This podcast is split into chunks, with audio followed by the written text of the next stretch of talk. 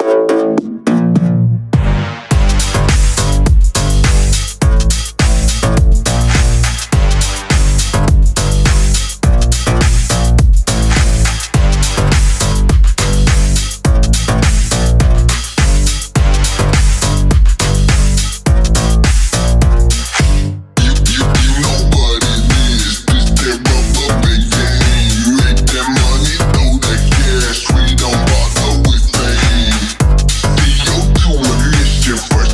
Solid and I squished it. Stuff it in a paper rocket.